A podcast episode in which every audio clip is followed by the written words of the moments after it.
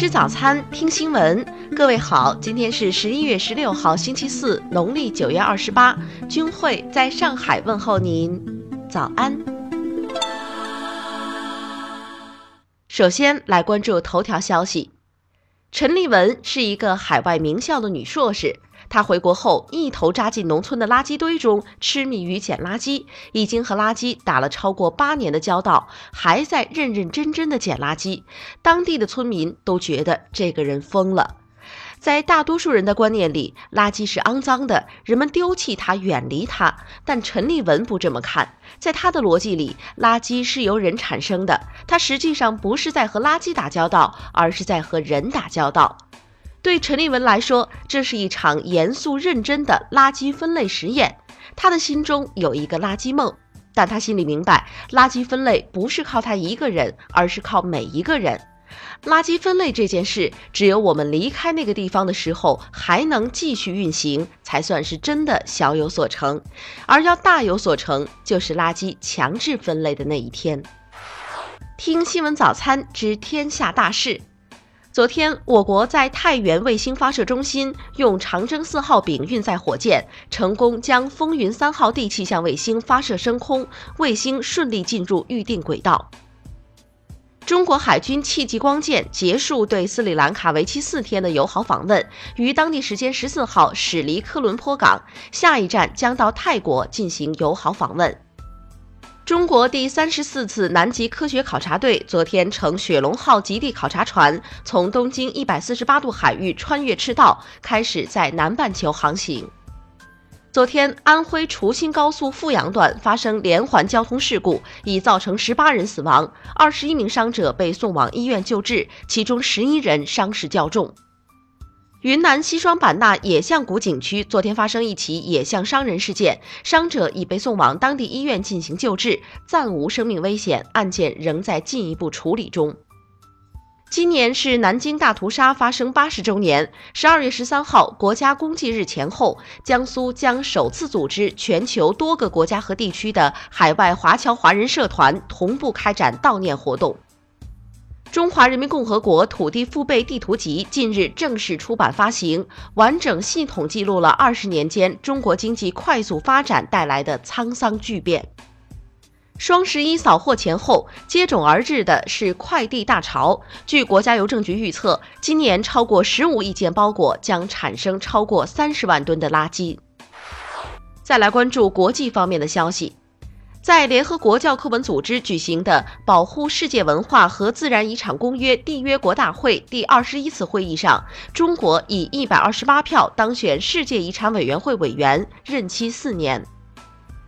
美国俄亥俄州一家酒吧昨天发生枪击事件，造成两人死亡，一人受伤，目前无人被拘捕，警方已在事发现场做调查。俄罗斯昨天发生一起小型客机坠毁事故，导致至少六人遇难。当地政府及航空监管机构已就事故原因展开调查。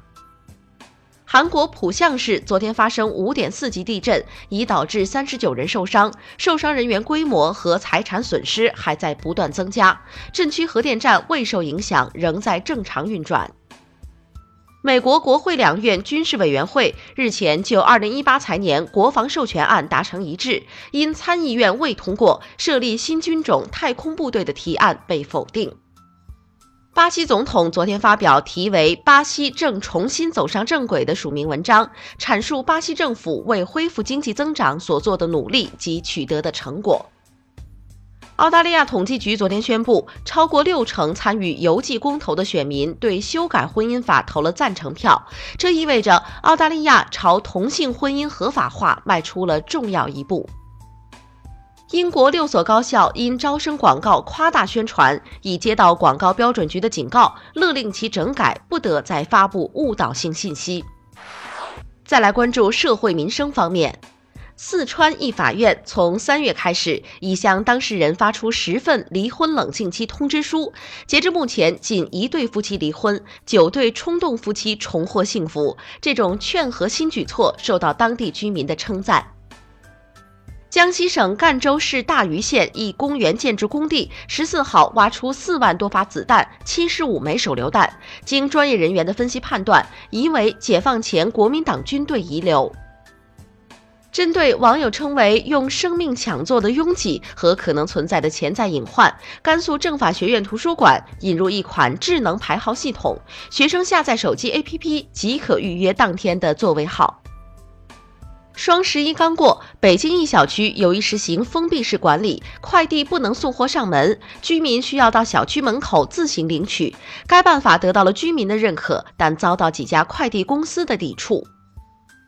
今年八月以来，用户频频反映共享单车押金难退，有的还需要去公司总部办理退款。因此，有黄牛推出了代退押金服务，要价五十元到一百五十元不等。最后再来关注文化体育方面。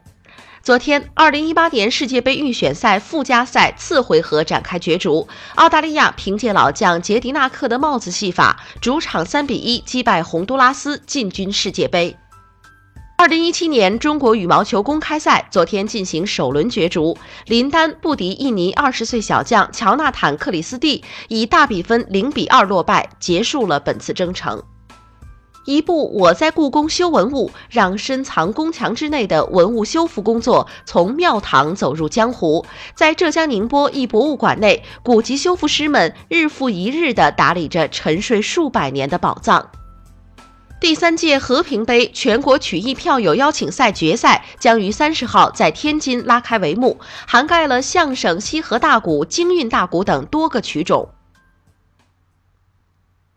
以上就是今天新闻早餐的全部内容，请微信搜索 xwzc 零二幺，也就是新闻早餐拼音首字母再加数字零二幺。如果您觉得节目不错，请在下方拇指处为我们点赞。